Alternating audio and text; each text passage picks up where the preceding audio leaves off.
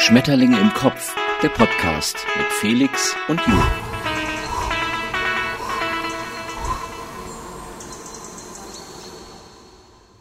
Ein zweites Mal, aber für euch ein erstes Mal herzlich willkommen zu Schmetter äh, Schmetterling im Kopf.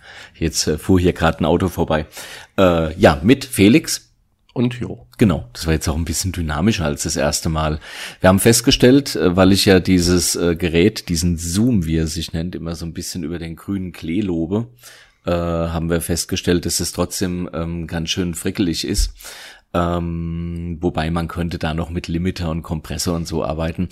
Aber will heißen, man muss sich halt doch immer mit der Technik befassen. Also so einfach und Plug and Play gibt's halt nie, weil es ja auch so viele Möglichkeiten gibt und die musst du halt konfigurieren ja, es wäre halt schön, wenn es ein Gerät gäbe, was ähm, eben nicht so viele Möglichkeiten hat, sondern einfach so eingestellt ist, dass es funktioniert. Und äh, ja, das, ähm, also ich bin da immer erstaunt, was ein Handy dann zum Beispiel kann mit Foto und Tonaufnahmen und und und. Und natürlich ist es nicht die High-End-Qualität ähm, für einen Profi, das ist klar, aber es ähm, wird ja auch viel gespielt und so. Und da beschwert sich ja keiner über die Qualität. Wie meinst du das, über die Qualität? Ach so, dass die Bilder nicht so toll sind von einem Handy gemacht. Genau. Ähm, Weil du es ja auch im Kleinen nicht siehst. Das siehst du ja erst, wenn du die dann auf, äh, was weiß ich, äh, zweimal zwei Meter äh, ziehst oder so. Ähm, das liegt aber natürlich auch ein bisschen daran, ich sag mal, wenn ein Mensch, der sich halt wirklich mit Fotografie beschäftigt, mit dem Handy fotografiert, dann ist es halt auch nochmal anders, als wenn ich das jetzt zum Beispiel tue, der mit Fotografie nicht so ganz viel am Hut hat. Also man unterschätzt, glaube ich, ähm, man überschätzt, glaube ich, die Technik. Äh, die kann dir natürlich viel machen, was heute im Übrigen dazu führt, ähm, dass viele junge Menschen in ihren Profilbildern aussehen wie Morg vom Org, weil diese Handykameras äh, einfach alles wegglätten, was irgendwie wegzuglätten ist. Und das gilt auch für dich und mich. Oder sie lassen sich mit Öhrchen fotografieren, aber das ist ja keine Fotografie in dem Sinne. Und ich glaube, die Qualität eines Bildes hängt im hohen Maß halt also doch noch immer auch von dem ab, äh, der es der es auswählt und der es der es schießt, egal mit welchem Medium. Das ist unstrittig und das ja. gilt ja auch für Aufnahmen. Es ist ja wichtiger, über was wir hier reden, als äh, in welcher Tonqualität. Naja. Ähm, mein Ansatz war jetzt halt nur mehr, dass äh, ich finde dafür, dass man einfach eine Dreiviertelstunde Gebabbel aufnehmen will, dass dann doch alles ein ganz schön riesiger Aufwand ist, äh, was ähm, die Technik angeht und ich das eigentlich im 21. Jahrhundert einfacher erwartet hätte.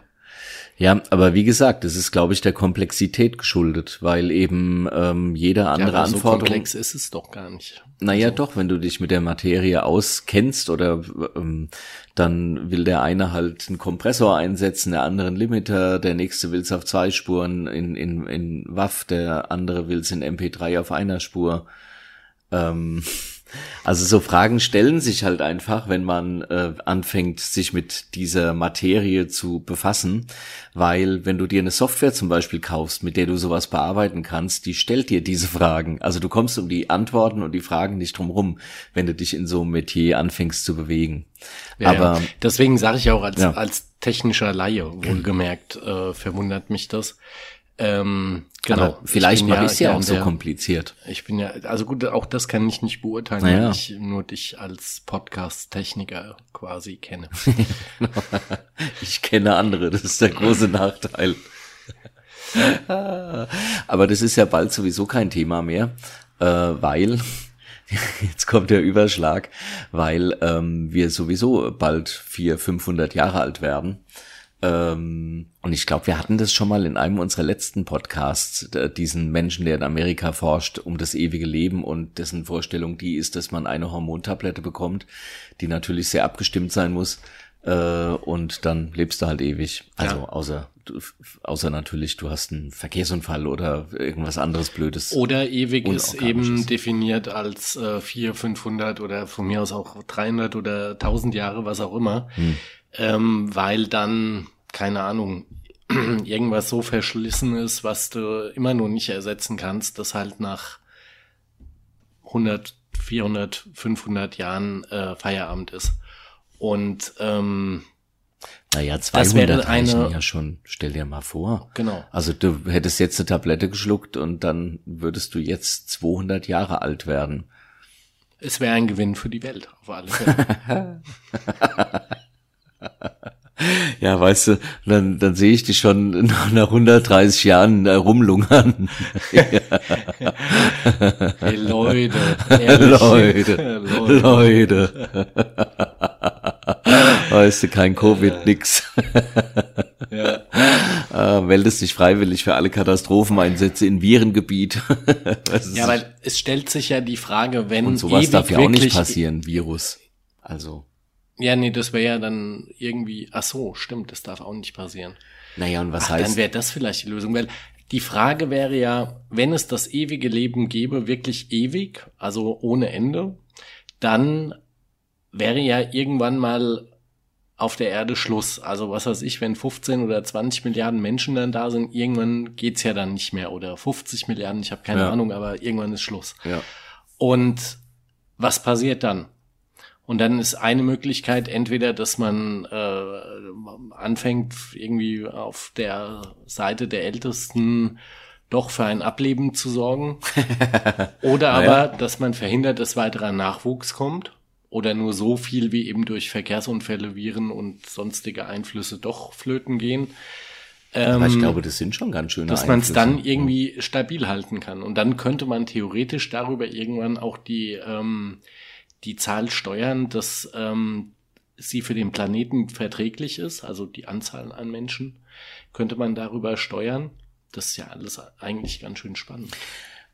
Das Problem an all diesen Überlegungen ist der Mensch finde ich. Ja klar, das hört sich toll an, aber wie endet's denn, wenn wir die Gier nach Geld, nach Macht, nach Reichtum, nach all dem, wenn wir die nicht aufgeben, äh, ist ja jedes System zum Scheitern verurteilt. Wenn also, wir das ewige Leben haben, ähm, dann geht's da wieder wir, weiter. Kriegen wir auch die Gier und so weiter weg. Also das können wir dann ja genetisch auch bestimmt. Ach, im ganzen Leben nicht.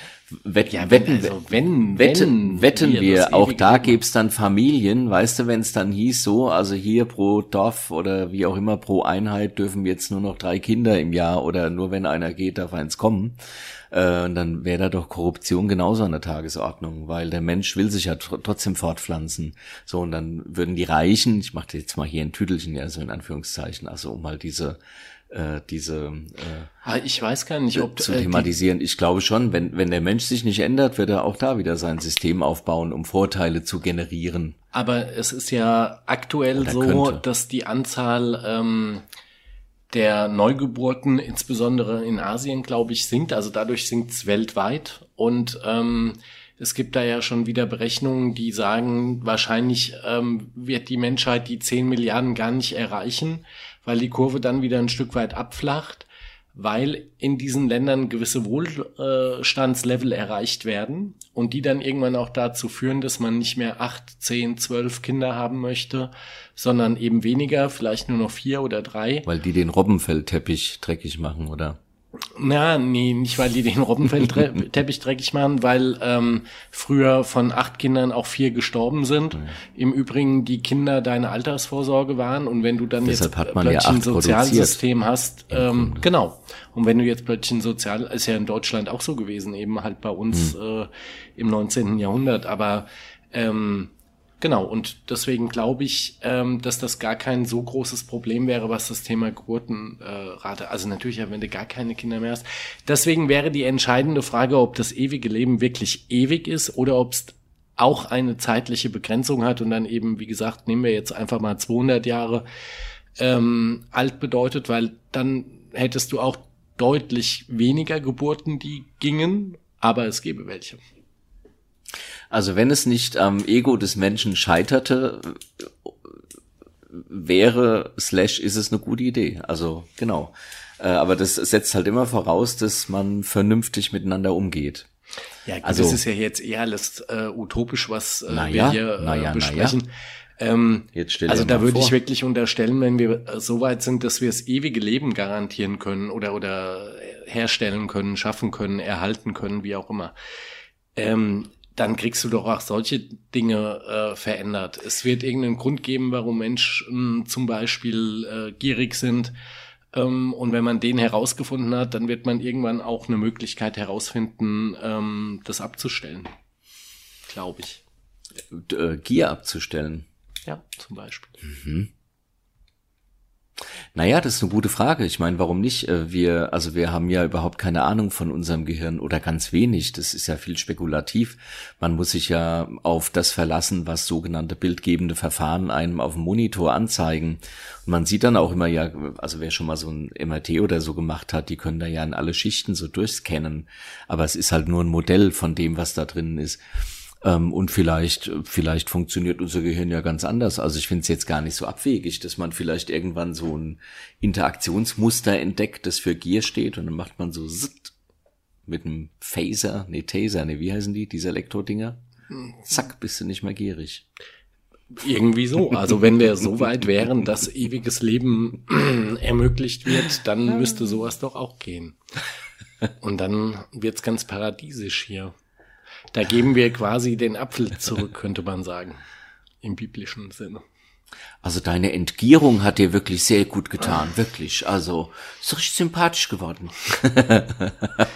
ich habe ja Entlustung jetzt vor, ne? Das ist, ich bin jetzt 350, also ich meine, irgendwann ist ja mal Schluss.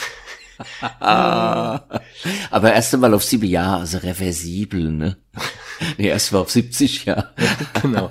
Du musst ja ganz anderen, du musst ja ganz anderen Dimensionen denken. Ich meine, schon mal vor, du war, ich meine jetzt mal abgesehen, ja, von, von aber schon vielen Variablen, das wäre ja auch mal eine spannende Frage. Was sind denn die Variablen? Also was heißt denn das denn, mein Körper ist in der Lage, dann 300 Jahre alt zu werden? Also was ist mit Viren? Was ist mit, was weiß ich, äh, also anderen Einfluss, also jetzt Unfall klar, aber so ein Virus, äh, Krebs, also ist ist das. Ja, ne, Krebs wäre ja wieder ausgeschlossen. Also ah, okay, das ist ausgeschlossen. Also das wäre wahrscheinlich, er muss ja nicht mal. Naja gut, wenn du über ewiges Leben redest, dann darf, dann darf das ewige Leben jetzt nicht aus dir heraus beendet werden, sonst ist es nicht ewig. Also und Kleines. äußere Einflüsse, ähm, also das Virus, da habe ich vorhin deswegen kurz gezuckt, weil das kommt ja irgendwie auch, Körper und so, aber das kommt ja von außen. Also ein Virus würde ich zählen lassen. Ich habe die AGB Genauso gelesen. wie ein Autounfall. Aber ja, da sitzt du dann später in ja. der Himmelspforte und dann hast du keine Argumente. Ja, so, so ein Ami, so ein Ami streitet drüber, weil nicht explizit ausgeschlossen wurde, was weiß ich, wenn er vom Himmel fällt. Das ist ja beim Konzept äh, des jüngsten Gerichts auch wichtig, dass man an der Stelle dann verhandlungsvorbereitet äh, ist. Das ist ganz schlecht, wenn du in die Verhandlung unvorbereitet reingehst, ist ganz schlecht. Ja, das wie früher bei Noten, da war ich auch sehr gut drin. Ich war nicht so gut in der Schule, aber äh, ich hab, war immer ganz gut in der Endverhandlung der Note und dadurch waren die Zeugnisse eigentlich immer, immer ganz okay. Ja, wir haben die immer, also es gab Lehrer, da haben wir über Noten verhandelt und da gab es dann immer gute Argumente, die eins, zwei Noten besser zu bekommen. Und das hat oft funktioniert, also nicht immer, es gab auch Lehrer, die haben das halt gar nicht zugelassen, aber es hat oft gut funktioniert. Also insofern sollte irgendjemand, äh, irgendein Schüler zuhören, das kann man so von Ferienzeugnissen äh, schon mal ausprobieren. Ja, da brauchst du aber gute Argumente. Ja. Ja, und deswegen. Ja, das sage ich ja. Deswegen gut vorbereitet sein. So, ja, jüngste, okay. jüngste Gericht brauchst du auch. Ach, schon mal, um, um eine Übung zu machen. Ja. Ähm, das wäre halt die Frage. Also wenn ich jetzt heute Aber wüsste, das jüngste Gericht gäbe es ja auch nicht mehr, wenn es ewige Leben gäbe. Naja, ewig haben wir jetzt ja mal auf 500 Jahre mal. Also das, nee, das für mich ist die Frage noch naja, nicht aber geklärt. jetzt mal, naja. Ja, nee, oh nee, das da hätte ich. Ich bin mir auch nicht sicher, ja, ob wir du, sie im Rahmen du, der äh, Podcast-Zeit gelöst bekommen. Ja, aber irgendwann wird's dir doch um, mal Fahrt. Also um keine falschen bitte. Erwartungen zu wecken. Ähm, ja, das muss ja nicht. Es gibt so viel zu sehen allein. Also wenn ich jetzt wüsste, ich werde 500. Hm. Es müsste halt auch gesichert sein, es müsste noch das bedingungslose so. Grundeinkommen ja. dazugeben. Pro Person 5, 5000 Euro am Tag. nee, im Monat. Im Monat. Ein Fluch in der Antillen muss drin sein. Ähm, naja, man könnte entschleunigen, sagen wir es mal so, weil man wüsste ja, Gott, aber es wäre die Frage, das ob man dann könnten nicht... wir aber auch mit der ganzen Digitalisierung uns Gegenteil erfolgt. Wir machen halt immer mehr. Also wenn wir, wenn wir, Ja, wir wenn könnten wir dieselben Mengen abarbeiten würden wie in den 60er Jahren beispielsweise, dann könnten wir das mit unserer heutigen, mit unserem heutigen Digitalisierungsgrad wahrscheinlich mit einer 20-Stunden-Woche machen. Naja. Aber wir haben ja keine 20-Stunden-Woche, sondern wir haben eine 60-Stunden-Woche. Aber das, äh, wir könnten, also all das, was wir jetzt eben gesagt haben, im, im, Übrigen ist ja auch äh, möglich, wenn du 75 Jahre lebst. Also man kann ja auch mit, 5 mit dieser Lebenszeit entschleunigen und muss die Hektik nicht. Äh, und deshalb meine ich, also ich glaube, wir, äh, was wir, ich weiß es nicht, das ist jetzt vielleicht auch ein bisschen von oben herab oder so, so ist es aber gar nicht gemeint. Äh, ähm, ich krieg, hier- ich krieg hier Bilder gemalt. Ich, Fragezeichen. Ja, das ist eine Kernfrage, die Jetzt warte mal, vergiss, vergiss mal direkt nicht. äh, wo war ich denn jetzt? Jetzt habe ich's, ähm, jetzt habe ich den Faden verloren. Es ging auf jeden Fall um die Frage, äh, genau, wir könnten ja auch jetzt schon entschleunigen, also auch wenn wir keine 300 Jahre leben. Und deshalb meine ich, und da war ich stehen geblieben, und deshalb meine ich, müssen wir halt auch dafür sorgen, dass wir also auch innerlich vorbereitet sind auf, auf dieses ewige Leben oder generell auf dieses Leben. Ich finde, wir suchen, glaube ich, viel zu oft äh, unser Glück da draußen und es ist ja auch schön, wenn, wenn man schöne Dinge hat und so. Ähm, aber entscheidend ist halt, dass man also auch drinnen so ein Stück wächst. Und das meinte ich mit, ich könnte mir vorstellen, wenn da jemand die Pille fürs ewige Leben oder von mir aus erstmal für 500 Jahre auf Bewährung quasi, weißt du, und wenn du dann, aber dann sagst du auch, und wo geht ihr heute hin? Ah, hier auf den 350. Geburtstag von der Tante Else, ist es auch immer dasselbe. Also, es geht auch jetzt schon auf die Nerven. Ja, das, ja, das die Das wäre spannend. Allemal. Also, wenn eine Entschleunigung tatsächlich eintreten würde und die Mittel da wären, also äh, ist natürlich sehr viele Wenns, dann hast du so viele Möglichkeiten und da du dich dann auch dran gewöhnst, immer neue Dinge zu machen und zu schauen, was kann Ja. ich noch tun, Okay. wirst du die auch entdecken und tun. Naja, Aber aber- es setzt eben voraus äh, bedingungsloses Grundeinkommen ähm, und das ewige Leben. Und ich sag mal, wir sind von beiden noch relativ weit entfernt, wobei bedingungsloses Grundeinkommen ist da dann doch schon greifbarer. Weiß man nicht. Weißt du, die Russen haben innerhalb von fünf Monaten einen fertigen Impfstoff namens Keine Ahnung. Sputnik. Oh, Ah, sehr schön. Entwickelt, man hört aber auch schon gar nichts mehr von ihm. Aber im Moment sind die Russen ja in so vielem wieder verwickelt. und die sind im Moment äh, im medizinischen Sektor mehr auf Gift äh, spezialisiert. Ach so, vielleicht wollten die den, äh, vielleicht wollten Wobei die den Herrn Nawalny impfen, weißt du? ja, es stimmt. Und deswegen ist es schiefgegangen und dann haben sie gesagt, komm, dann nimm den Sputnik und tun wieder weg. Ich habe ich gesagt, braune Rohre. Ja, das wäre eine Erklärung. Das wäre eine Erklärung, ja. Also es wäre eine Erklärung, die sogar von Russland kommen könnte. so vom, so von der, äh, von der, ähm, naja, wie soll ich es jetzt einigermaßen neutral sagen? Äh, ich äh, glaube, ich habe das Gefühl, die russische Mentalität neigt dazu, wie ja auch die russischen Frauen oder so diese osteuropäischen ja auch mit, mit Schminke oft nicht sparen. Und manchmal glaube ich, dass, äh, dass, der, dass der russische Typ ähm, auch seine Geschichten, also der sieht es gar nicht so wie wir. Also ich finde russischer Typ ziemlich rassistisch. Russistisch. Russistisch. ja, dann ist es russistisch. Ja, mag sein. Und Ich möchte ja mich da auch distanzieren Moment, der ich habe ja nicht gesagt, dass es mir nicht gefällt, sondern Dass da keinen Ärger gibt. Ich habe ja genau, äh, ich habe ja nur gesagt, äh, dass ähm, dass ich das immer witzig finde, wenn äh, also ich meine Entschuldigung eine, Ch- eine Chemiewaffe. Also wir reden jetzt ja hier nicht von irgendeinem Pillepalle oder Messer in die Rippen. Das hätten die ja auch tun können. Also wer macht sich denn die Mühe? also würde ich jetzt auch nicht Pillepalle sagen. Ich möchte kein Messer in den Rippen. Nein, natürlich nicht. Aber ich möchte schon gar kein Chok-Chick nehmen. Wie heißt Chok-Chok? Keine Ahnung. TikTok da diese heißt, aber ich will es auch nicht haben. das Zeug ist, also ist quasi Also weißt du, das ist jetzt eine Massenvergiftungswaffe und da bringen die, da bringen die im Flugzeug einfach mal oder versuchen im Flugzeug einfach mal einen politischen Gegner auszuschalten. Also wer auch immer es war, man weiß es ja nicht.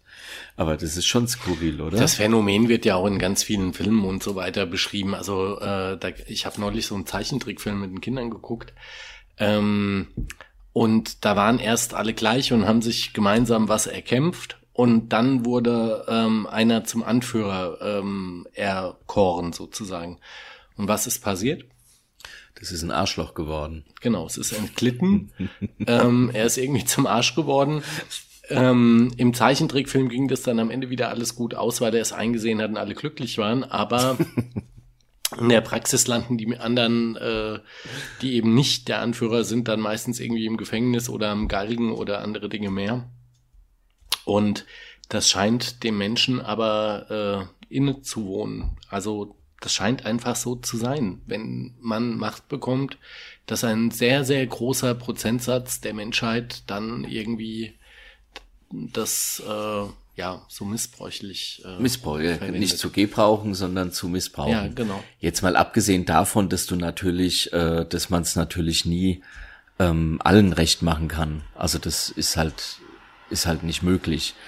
Aber ähm, genau, was wir da jetzt sehen, ähm, also Russland ist ja, ist ja ferner liefen, was ja irgendwie, also ich finde, keine so eine wertschätzende Politik, will mal sagen. Oder was da in Belarus, also ich verstehe ja schon, dass, dass, ähm, dass der da nicht gehen will, aber ich frage mich, was haben die, was, was hat der Lukaschenko, heißt er ja, denn davon ähm, da jetzt so ein Rambazamba zu machen, der hat sich doch gesund gestoßen, der war an der Macht. Wenn, wenn der ein bisschen klug wäre, würde er doch jetzt sagen, hier Leute, ich habe die Zeit verpennt, ähm, passt auf, wir machen eine Wahl, äh, danke für alles ähm, und ich habe mir eine fette Pension ähm, zugeschustert ähm, und ihr seid mich los und dann jubeln was, dann kriegt er einen Abschied. Nein, aber der, der ist ja fest davon überzeugt, dass ja, er so. ähm, unverzichtbar ist und er glaubt es ja auch wirklich. Und ähm, ich glaube auch, dass der glaubt, dass er äh, was Gutes tun will. Ähm, das ist ja immer mein Beispiel, ist da ja immer Erich Honecker, das hatten wir hier auch schon, der äh, als junger Mann gegen den Nationalsozialismus gekämpft hat und in, im Konzentrationslager saß, dann später aus Westdeutschland, der war ja Saarländer, äh, nach Ostdeutschland ähm, emigriert ist, um dort den Sozialismus mit aufzubauen, an den er geglaubt hat. Und dann hat er die äh, bekannte Karriere gemacht, war Staatschef und ähm, hat eine, eine Grenze gehabt, an der auf die eigenen Leute geschossen wurde mit Minen, verminten Feldern und also wirklich schlimmste Zustände. Ähm, und schon allein in die Tatsache, dass viele, viele junge Leute flüchten wollten, hätten, hätten ja eigentlich dazu führen müssen, dass man mal überlegt, warum ist denn das so? Warum wollen die alle weg? Ist doch so schön hier. Warum wollen die ihn alle weg? Ja, nein, ja, ja, na klar. Das, ich stelle mir immer so ganz naive Fragen. Und dann habe ich ein Interview gesehen, leider nicht mit Erich Honecker, sondern mit Margot Honecker. Oh, die war aber und auch schlimm. Die hat mir aber alle Fragen beantwortet, weil ähm, das war ja ein Zynismus nicht zu überbieten. Hm.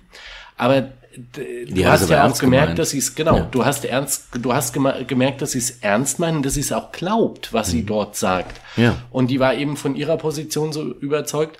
Und äh, in unserer wunderschönen Folge äh, mit dem Rhönurlaub habe ich ja hm. ähm, geschildert ähm, von der äh, Führerin am Point Alpha, die auch äh, Zeitzeugin ist ähm, und die eben so schön gesagt hat, ja, und sie möchte auch nicht bewerten ähm, oder werten, sondern sie will berichten, wie es war. Mhm. Ähm, und das finde ich äh, ist ein, ist ein sehr, sehr guter Ansatz. Ähm, wobei ich finde, das tun wir in Deutschland ja auch äh, versöhnlich miteinander umzugehen, da auch keine Vorwürfe zu artikulieren. Ähm, dieses System ist jetzt äh, auf dem Gebiet der ostdeutschen Länder entstanden. Das hätte genauso gut auf dem Gebiet äh, von, was weiß ich, äh, Nordwest oder Südost äh, oder, oder Süddeutschland passieren können. Ähm, das war ja eine reine Aufteilung, äh, die per Zufall passiert ist und dann wäre das dort eben genauso passiert. Weißt du, wie ich meine? Äh, ja, ja, na klar. Ja. Ähm, Gleiches gilt ja beispielsweise auch für Che Guevara. Ich muss mich immer wundern, wenn auf dem CSD queere Leute Che Guevara auf, dem, auf der Brust kleben haben. Also ich lese über den nichts Nettes. Punkt. Ja, also so jemand, also so, so, also so ein Konterfei mit Verlaub, ähm, mit, mit, mit so einem Konterfei laufe ich einfach nicht rum. Das war ein, auch ein Mörder, also es war halt Krieg, also er war der, aber er hat's ja, also es berechtigt ihn ja nicht oder nicht mehr oder weniger als andere, die ihn umbringen wollten. Er war ja genauso. Ich glaube, er war homophob. Auf jeden Fall habe ich es irgendwo mal gelesen. Gut, weißt du nicht. Äh, da wird dann natürlich auch viel drüber gesagt, aber es war kein guter Mensch in dem Sinne, sondern der hat ja, ist ja gezielt mit der Waffe in der Hand halt in seinen Krieg gezogen und hat gekämpft und genau. Also. Ja, gut, wobei, ja, ähm, wobei das ja ähm, dann quasi nochmal eine, eine weitere Facette ist, ähm, wenn jemand äh, ja mordet. Ja, ja. Quasi. Nein, ich will damit nur sagen, ähm, die Revolution frisst ja bekanntlich ihre Kinder und zwar da ja auch nicht anders. Ähm, und ich bin da politisch nicht bewandert genug ähm, und will das auch, äh, will das jetzt auch gar nicht so arg thematisieren, aber es ist ja ganz oft so, äh, dass diejenigen, die versprechen, es besser zu machen, wenn sie dann eben diese Macht bekommen, äh, dann doch wieder in so eine, in, in, in so, in so Muster reinlaufen, in die man vielleicht auch einfach reinläuft, wenn man äh, die Macht hat, Dinge zu entscheiden, wie man es will, also auf einer bestimmten, ähm, in einer bestimmten Art und Weise. Und es ist natürlich auch toll, wenn du dann hofiert wirst, dann kommen Lobbyisten äh, oder einfach Menschen, sage ich mal, die dir ihre Meinung näher bringen wollen. Das ist ja erstmal in erster Linie. Und dann kommt da vielleicht auch mal einen, den du nur vom aus dem Fernsehen gekannt hast, äh, irgendein Unternehmenslenker und und und. Naja, und dann, äh, klar, dann bist du natürlich auch erstmal in einer, in einer anderen Welt. Deshalb ist es auch gar nicht so verwunderlich natürlich.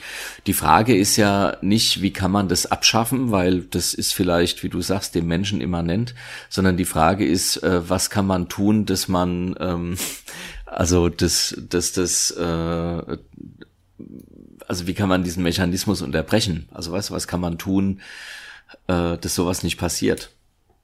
Also das wäre eher die Frage, ne? Wie, also wie muss ein System aussehen, das so also ein Agerlobbyismus erst gar nicht stattfinden kann, zum Beispiel. Also ich glaube jetzt diese, diese offensichtlich menschliche Eigenschaft, dass wenn man eine, eine Machtstellung bekommt, dass man sich da verändert und ähm, in der geschilderten Weise, das könntest du nur dadurch in den Griff bekommen, ähm, dass du es immer zeitlich befristest. Und ich glaube, es gab in, in der langen Zeit ähm, des Römischen Reiches ähm, eine Phase, in der die äh, Diktatoren auf Zeit äh, benannt haben, die dann eben für fünf Jahre oder was, ähm, ich sag jetzt mal etwas salopp, im Rahmen der Grund äh, der Verfassung äh, machen, machen konnten, was sie wollten, so mehr oder weniger. Also ich weiß es im Detail nicht, aber so ein Ansatz äh, finde ich interessant aber ja, am Ende ist es in der Tat äh, schwierig. Offensichtlich scheint es einfach, es ist ja auch oft in Gruppen so. Also du, wenn du, wenn du kleine Gruppen hast von, von fünf, sechs, sieben, acht Leuten, dann gibt's da auch oft entsprechend irgendwie eine Entwicklung, dass eins, zwei da so eine, so eine Führung übernehmen. Es gab ja mal ein Experiment, die Welle, äh, oder beschrieben in dem Buch Die Welle. Hm. Da haben sie in Amerika eine Highschool, glaube ich, ähm, quasi ähm, Dritte Reich äh, simuliert oder bestimmte Dinge äh, aus dem aus dem faschistischen System ausprobiert. Und da gab's eben statt dem Hitlergruß wurde da mit der Hand so, eine, so ein Wellengruß gemacht. Daher kam dann auch der Titel. Und ähm, es gab dann auch Ausgrenzungskriterien, die weiß ich jetzt gar nicht, ähm, aber eben wie im Dritten Reich Jude war es da dann, weiß ich nicht, äh, irgendeine Haarfarbe oder was. Und ähm, dieses Experiment, was also als Experiment angelegt äh, begonnen wurde, entglitt völlig, weil äh, Menschen, ähm, also es war zum Beispiel einer dabei, der immer eher ein Außenseiter war und nie so angesehen und der wurde dann da irgendwie Blockwart und war da plötzlich halt jemand. Und der war diesem System völlig verfallen. Und hm. das entglitt so weit, also ich weiß, ich, auch das will ich jetzt nicht behaupten, aber das, äh, es entglitt so weit, ähm, dass es da zumindestens Verletzte, wenn nicht sogar Tote gegeben hat. Und ähm, das Experiment natürlich abgebrochen wurde und äh, das zeigt es auch wieder. Also das ist ja immer das, warum ich sage, ähm, warum ich es wichtig finde, dass der CSD immer stattfindet. Weil heute geht es äh, Schwulen, Lesben und der ganzen queeren Community so gut wie noch nie im historischen ähm, Kontext. Aber ähm, das ist schneller wieder äh, anders, als man Hallo sagen kann. Weil das im Moment ist es äh, nicht en vogue oder es ist andersrum en vogue, ähm, da eben tolerant zu sein und tralala und hopsasa. Aber diese, diese, dieser ähm, Abneigungsgründe oder diese, diese Ängste, die zu äh, der Verfolgung von Minderheiten führen, ähm, die sind ja nicht weg. Und wenn wieder schlechte Zeiten kommen, dann wäre es einfach menschlich, dass auch wieder Minderheiten ähm, als Sündenböcke äh, Böcke genutzt werden. Das war immer so. Aber man hat ja im Moment äh, schon eine in, in, in vielen Dingen sogar eine gesellschaftliche Mehrheit, ich glaube, was die Akzeptanz der äh, Ehe für alle, also dieser Regelung angeht. Äh, klar, wenn, wenn du jetzt ich finde diese Frage, finden Sie es eklig, wenn zwei Männer sich in der Öffentlichkeit küssen und Sie sehen's? Und dann antworten 70 Prozent mit Ja oder wie viel auch immer. Auf jeden Fall eine Mehrheit. Ich finde halt die Frage schon einfach albern und dämlich, sondern wenn, wenn du die Frage mit einem Heteropärchen stellen würdest und würdest sagen, wenn die, die sich da einen Zungenkuss geben, würden wahrscheinlich auch 70 Prozent sagen, ja, will ich nicht sehen. Also da wäre ich immer vorsichtig.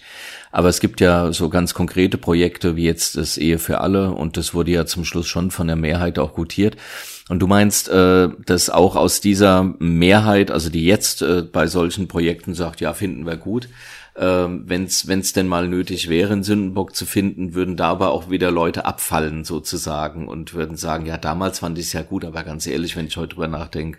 Aber ganz schnell, in ganz ja. großem Maße, okay. da bin ich mir sehr sicher. Und das ist ja eigentlich das Schändlichste, was ich, oder nein, das kann man so nicht sagen, aber das ist eines der ganz schändlichen Dinge, äh, die das Dritte Reich für mich kennzeichnen, dass beispielsweise, ähm, wenn da Juden ähm, deportiert wurden und äh, dass die Nachbarn, die vielleicht seit 30 Jahren daneben gewohnt haben, mitbekommen haben, das einfach hingenommen haben. Mhm. Und ähm, also ich meine, auch da will ich auf keinen Fall werten oder bewerten. Ähm, natürlich gab es auch gute Gründe, eben an der Stelle ruhig zu sein, weil man sonst vielleicht selbst ins KZ gekommen ist. Auf der anderen Seite hätte es, ähm, wenn sich genügend aufgelehnt hätten, eben nie äh, dazu äh, wäre es nie dazu gekommen. Naja, es, ja gut, äh, ich wollte jetzt sagen, es hätte frühzeitig einen Widerstand, bla bla bla, aber wie es so ist, also das war ja auch eine durchaus äh, unwirtliche Zeit, aus der die Deutschen da kamen.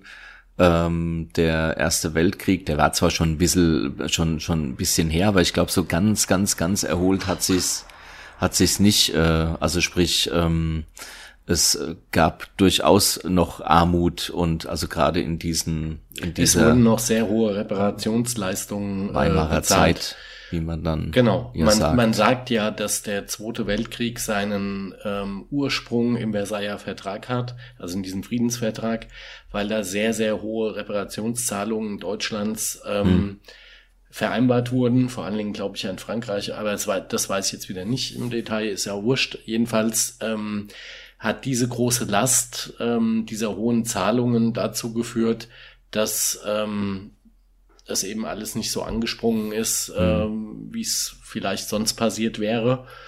Und eben dadurch überhaupt ähm, der Nährboden für die Saat ähm, da war.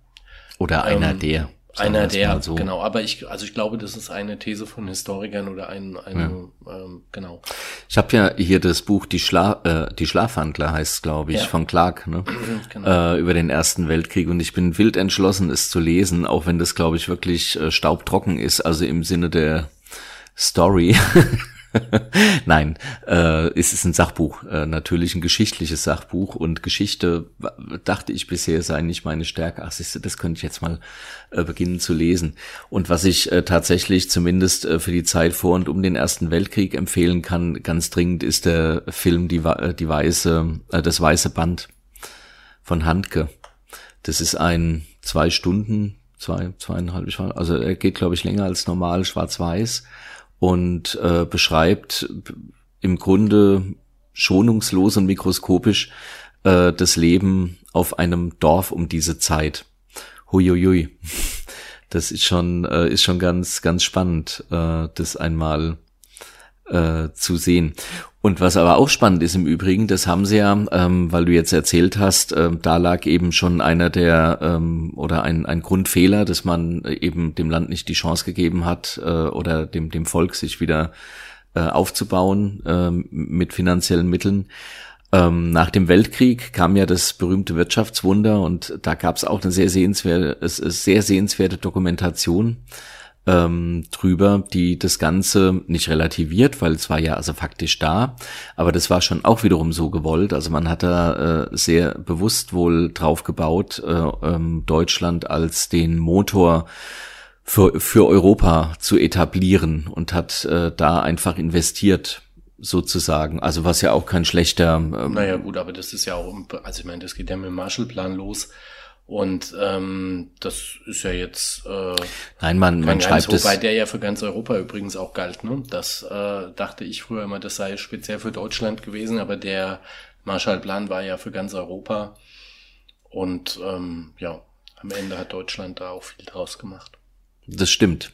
Ähm, Genau, aber ja, es war, war tatsächlich natürlich fremdgesteuert und war schon bewusst geplant, aber ja, hätte ja schlimmer kommen können, in der Tat. Und in der Tat bringt's ja auch nichts. Wir sehen es ja, ähm, naja, der Sprung ist jetzt wirklich ein bisschen sehr, sehr weit, aber näher am Ende, man, man, man sieht's ja, wie hier siehe damals USA und Irak, was? Irak? Hussein, mhm. genau. Ähm, mal kurz überrollt, keiner weiß warum, weggegangen, liegen gelassen, plumps. So. Und seitdem ähm, haben wir da, ähm, ja, ähm, haben wir da im Grunde einen selbstgelegten Brandherd. Es ist halt auch wirklich nicht leicht, Krieg zu führen. Das wäre die Frage, ob es schwieriger wird, äh, Soldaten zu finden, wenn es das ewige Leben gibt. Sehr schön. Ich habe mich auch gerade gefragt, wie wir aus diesem Tal rauskommen. Ja, aber na gut, aber ewiges Leben heißt ja, wenn du von der Bombe getroffen wirst, ich meine. Dann ist auch rum. Ja, na ja. Deswegen wäre die Frage, ob, ob, ob, ob die äh, Akzeptanz von Krieg, äh, aber ich meine, die ist ja eigentlich wahrscheinlich heute schon nicht, naja, man weiß es nicht. Hm. Es gibt ja diesen tollen Film mit, äh, mit äh, ach, den, also bekannten Schauspielerinnen, egal. Und die, ähm, ja, die haben irgendwie einen Schönheitschirurg am am Wickel und der repariert sie immer wieder und die sind auch schon uralt im Grunde. Und der hat so ein Elixier, genau. So ist es. Der hat so ein Elixier, das sie immer leben. Äh, das ist ja der rote Löwe, der Alchemie. Das ist ja die Tinktur, die, wenn du sie trinkst, du tatsächlich ewig lebst. Was aber nicht bedeutet, dass du 3000 Jahre alt wirst, sondern dass du immer wieder durch die Inkarnationen gehst und deine Neuwerdung sozusagen, die dem normalen Menschen ja auch im christlichen Glauben ja verwehrt bleibt. Also du erinnerst dich nicht an dein, an, an das Jenseits, sondern du wirst ja auf die Erde geschickt, Komma um zu. Und äh, das ist in der Alchemie eben dann nicht so, sondern du kriegst deine Inkarnation dann immer wieder mit. Das wäre das ewige Leben. Das ist ja toll. Ähm, das gefällt mir gut, das Konzept. In dem Buch ist es eigentlich nicht so toll. also zumindest zwischenzeitlich.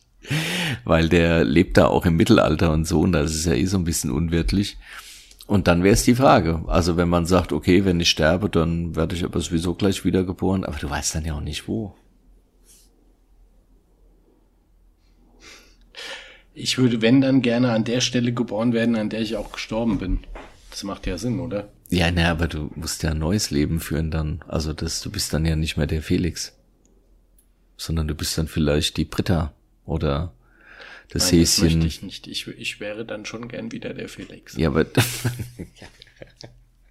also du meinst das wirklich ewige Leben. So, egal was passiert, ja. du stehst auf, schüttelst den Staub ab und läufst weiter. So. Ach so. Ach, da, also ich könnte mich darauf einrichten. Wie gesagt, bedingungsloses Grundeinkommen wäre noch ganz gut. Das würde ja zum Beispiel bedeuten, das würde ja zum Beispiel bedeuten, dass Rauchen jetzt nichts mehr macht. Rauchen wäre okay. Und saufen dürftest du auch. Jetzt, also ich bitte dich. Ja, bedingungsloses Grundeinkommen, lebenslange Garantie, darfst, also. Ja, mach doch Hartz IV.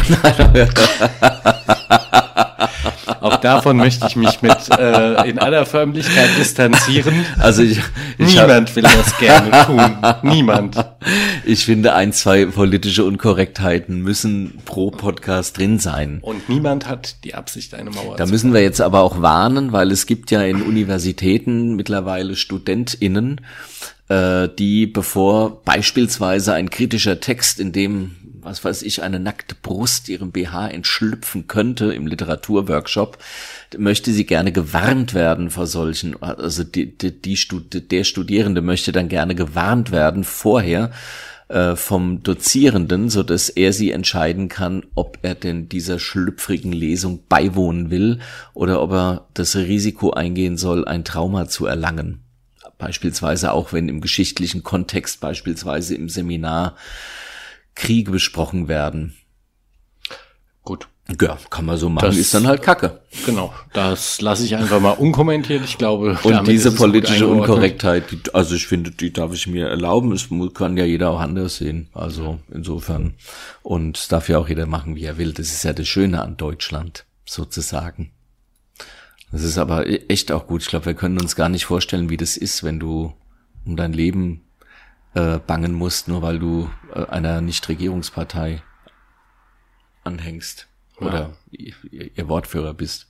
Ja, nee, das können wir uns, glaube ich, tatsächlich zum Glück nicht vorstellen. Nee. Wollen wir auch nicht. Nee, also, nee, also jetzt vorstellen vielleicht noch, aber nicht haben. Nee, beides möglichst nicht. ja. ja, schon verrückt, was ähm,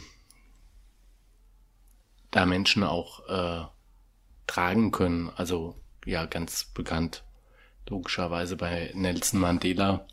Aber das gab es ja. ja. auch, äh, da gibt da gibt's ja noch äh, weitere, die also ist ja, das ist immer, da kann ich mir kann ich mir auch gar nicht vorstellen, wenn du so viele Jahrzehnte unter solchen Bedingungen im Gefängnis sitzt. Wie der Nelson. Ja. Mhm. Und dann trotzdem noch ähm, so gefestigt bist. Also Unglaublich. Naja, ich sag's mal so, ja, es ist völlig unglaublich. Ähm, und ich glaube, er hat sich einfach überlegt, ich kann jetzt äh, die Jahre, die ich hier bin, im Groll verbringen.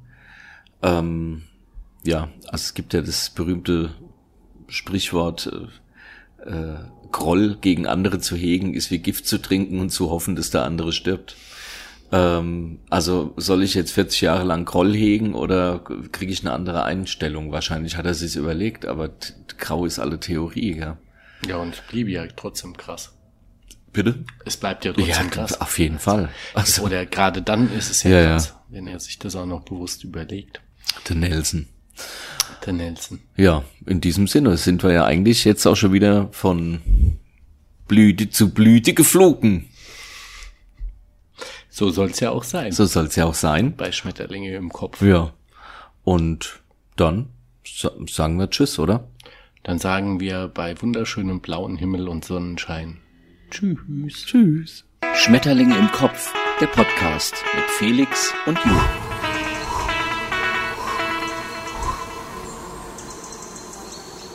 Geschafft. Hat's gefallen? Hast du Fragen, Wünsche, Kritik? Dann schau auf letchert.net oder schreib an jo@letchert.net und immer dran denken, böse Menschen haben keinen Podcast. Naja.